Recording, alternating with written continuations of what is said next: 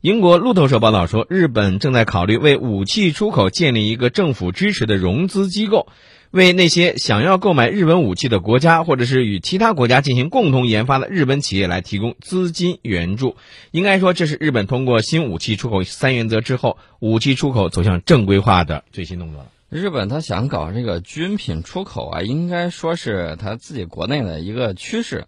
但是安倍希望通过防务产品出口实现他这个安倍政治学和经济学的这种重合呢，嗯，呃，如意算盘估计啊是非常非常难以实现的。为什么呢？为什么呢？首先，咱要看现在的这个世界局势，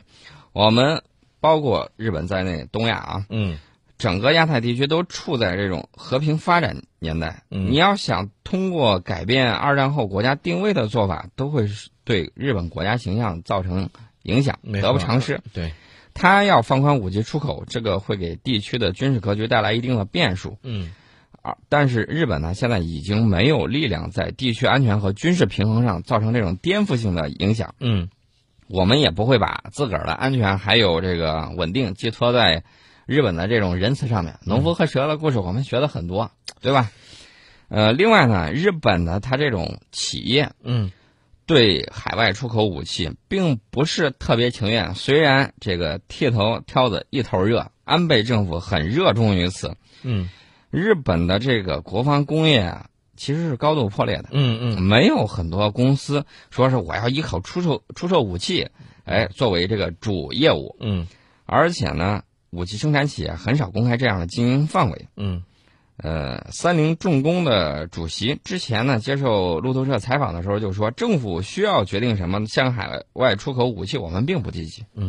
那么你看，呃，安倍他现在这样做了，而且甚至说是准备向这个买家来提供资金支持，我觉得这有有点儿，呃，不知道他会不会将来是热脸贴到贴到冷冷屁股上啊？我在想，你这么有钱，这么任性是吧？嗯把我们把日本二战时候遗留在这个吉林省敦化市哈尔巴岭的化学武器，你能不能全都给它销毁了？嗯拿钱出来把它给销毁了。而且呢，我要个人要提醒日本的这种极右翼，没事儿不要再颠倒黑白，要不把这些化学武器拿回去，你喝了说，哎呀，喝完之后身体倍儿棒，吃嘛嘛香，那就算没事儿了。